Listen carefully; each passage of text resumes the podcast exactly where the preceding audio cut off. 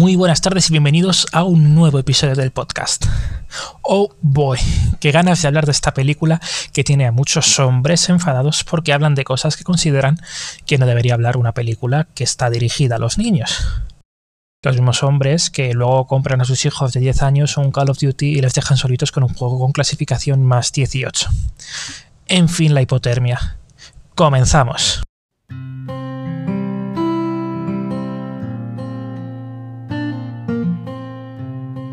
Soy Alejandro Viedo y esto es La Estantería. Red, Turning Red en Estados Unidos, es una película de Pixar que trata sobre Mei Lee, una chica de 13 años segura de sí misma que tiene un debate interno entre ser la perfecta chica asiática americana o asiática canadiense, ya que la película está ubicada en Toronto. Bueno, la perfecta chica asiática americana que su madre quiere que sea y ser lo que Mei quiere. Su madre es un claro ejemplo de padre helicóptero, lo que es un drama en sí mismo para cualquier adolescente. La diferencia entre un adolescente promedio y Mei es que cuando ésta se enfada se transforma en un panda rojo gigante. La película tuvo una buena acogida por parte de la crítica, 95% en Rotten Tomatoes, pero no tan buena en el público general. Como me gusta ver lo que piensa la gente, voy a leer algunas reseñas al azar que se pueden encontrar en Rotten Tomatoes. Pero antes, música de circo, por favor.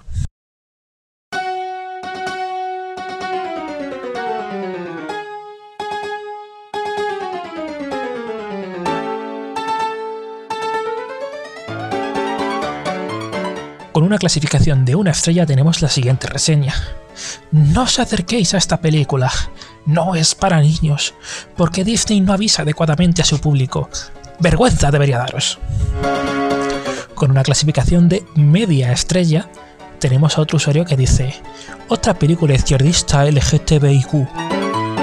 Lo cual es gracioso, porque Disney ha sido de las empresas que ha puesto más dinero para financiar el proyecto de ley Don't Say Gay del estado de Florida, la cual prohíbe a los profesores tratar temas de orientación sexual y género con los estudiantes dentro de las clases. Dicha ley al parecer ha sido atacada incluso por Biden, que a pesar de ser de izquierdas para los americanos, en nuestro espectro político vendría a ser ciudadanos y arrimándose al PP que bueno, que es Ciudadanos técnicamente, lo cual es bastante difícil de creer, lo sé, sobre todo cuando es el PP el que apoya el PIN parental propuesto por el partido nazi de extrema derecha favorito en España, al cual no voy a nombrar, porque el único estrado que merecen los nazis para mostrar sus opiniones es el cadalso. Pues bueno, se descubrió el pastel de que Disney estaba dando dinero a los republicanos para que aprobasen esta ley. La compañía del ratón hizo entonces el siguiente comunicado para su plataforma de Disney Plus. Disney Plus se mantiene unido con sus empleados LGTBIQ, colegas, familia, artistas y fans, y denuncian con toda la fuerza posible toda legislación que infrinja los derechos humanos de las personas que pertenecen al colectivo, especialmente la legislación que vuelve objetivos y daña a la gente joven y sus familias. Queremos crear un servicio que refleja el mundo en el que vivimos y nuestra esperanza es ser una fuente para la inclusión, el empoderamiento y las historias auténticas que nos unen en nuestra humanidad muy bonito, muy bonito. Sería muy bonito si no fuese porque habéis dado 4,8 millones de dólares para financiar esta ley. ¿Sabéis cómo puede parecer que os importa? No cancelando series que tratan estos temas.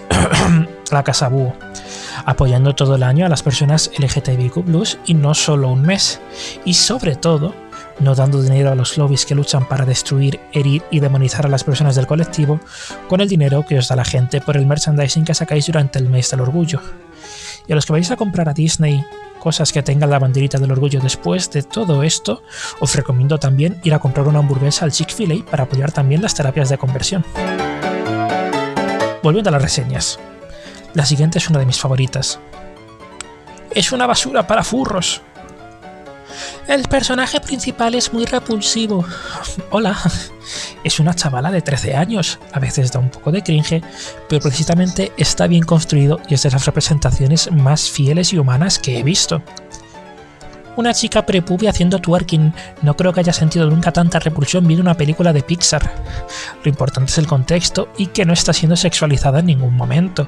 He leído gente comparando esta película con Cuties porque hacen twerking. ¿E, e, ¿En qué cabeza cabe? ¿Estáis bien de la cabeza?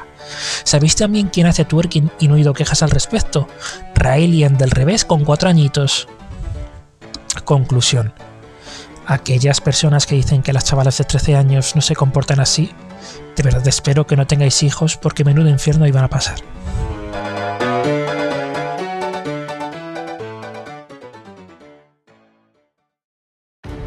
Gracias por escuchar la estantería. Si te está gustando lo que oyes, por favor, házmelo saber calificando el podcast en Spotify.